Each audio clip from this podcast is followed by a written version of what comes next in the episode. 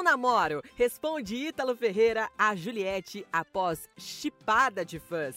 As redes sociais não estavam preparadas para uma interação quente entre Ítalo Ferreira e Juliette Freire, mas foi o que aconteceu. O campeão olímpico do surf foi ágil a dizer que está solteiro em resposta à campeã do Big Brother Brasil 21. Tudo começou com um tweet de Juliette sobre a beleza dos atletas olímpicos. Um seguidor disse chipar Juliette e Ítalo Ferreira.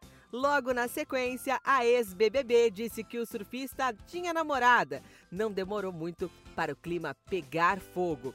Ao ser marcado na postagem, Ítalo foi firme ao dizer que está solteiro. E aí, será que vai dar match?